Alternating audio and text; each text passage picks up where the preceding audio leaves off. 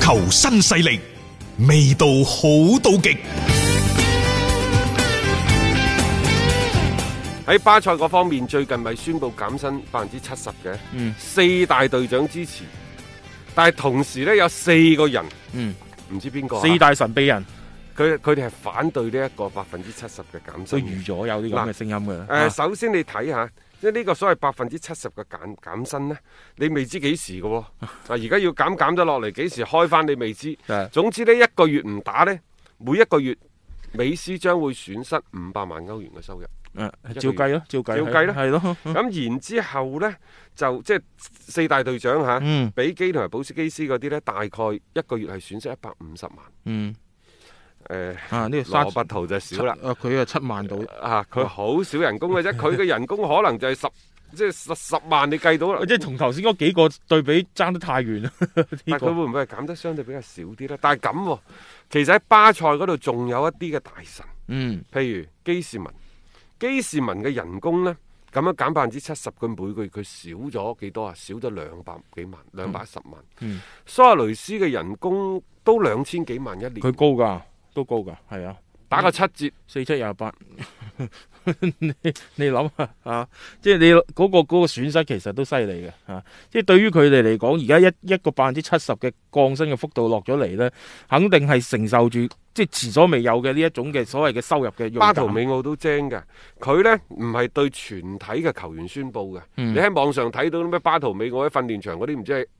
幾耐以前好耐啊㗎啦，，嗰啲係嚇，都係巴圖美奧呢。嗯，佢係做咗兩件事，第一佢係當面同四大隊長講咗降薪百分之七十呢、，個有做嘅，然之後一個屈美十呢就同媒體講我已經公佈咗啦，佢哋都同意降薪百分之七十嗯啊。其實四大隊長係同意降薪百分之七十嘅，嗯但係當佢哋將高層嘅呢個意思轉告咗俾更衣室之後呢，大部分嘅人都同意減人工，有嗯四名球員佢都唔係唔同意，但只係表達咗不滿。係啊嚇，即係可能佢覺得你憑乜嘢咁樣？系啦，點解表達不滿呢？就第一，四大神秘人就認為嗯俱樂部喺話俾球員聽減人工之前，就有意地將消息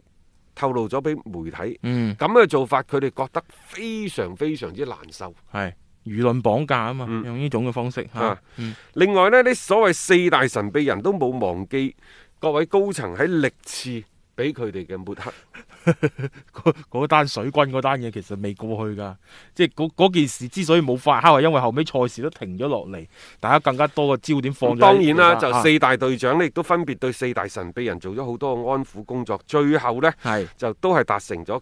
降薪一事，即係呢個係一致冇達成嘅。係即係啊冇話啲咩旁枝末節出嚟嘅。另外呢，即係啊佢哋都同意，另外再攞一筆錢去幫助俱樂部嘅員工，嗯去攞到全額嘅工資。呢個就同公告嘅時候講啊但係一樣呢，咯就誒好、明顯，就係球員們會覺得自己少少被道德綁架。嗯其次就係你哋高層咁嘅做法，佢好唔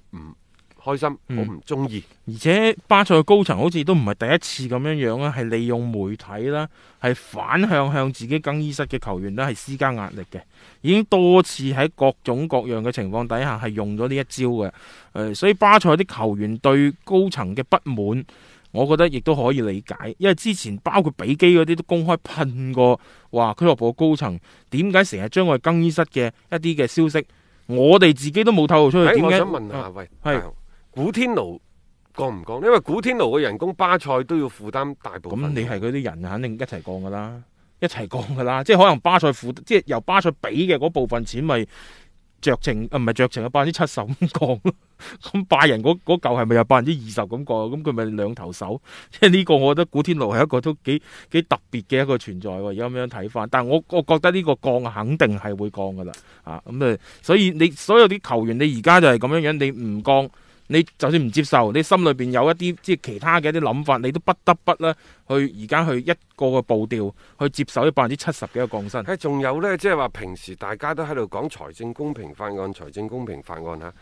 財政公平法案就係為咗限制你更加高薪咁去簽轉會費簽球員翻嚟，嗯，以更加多嘅收入去引誘球員嘈嘈俱樂部、嘈嘈老東家嗯，俾佢轉會。係啊，咁呢，就即係以更加高嘅轉會費、更加高嘅人工，就希望將最好嘅球員呢係歸攏埋一齊。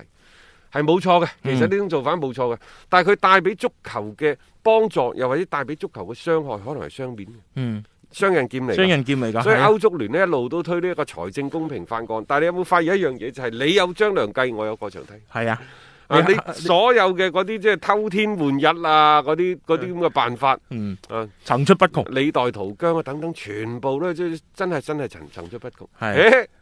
但係喺呢一個新冠病毒嘅照妖鏡之下呢，一切嘅足球啊，都還翻你一片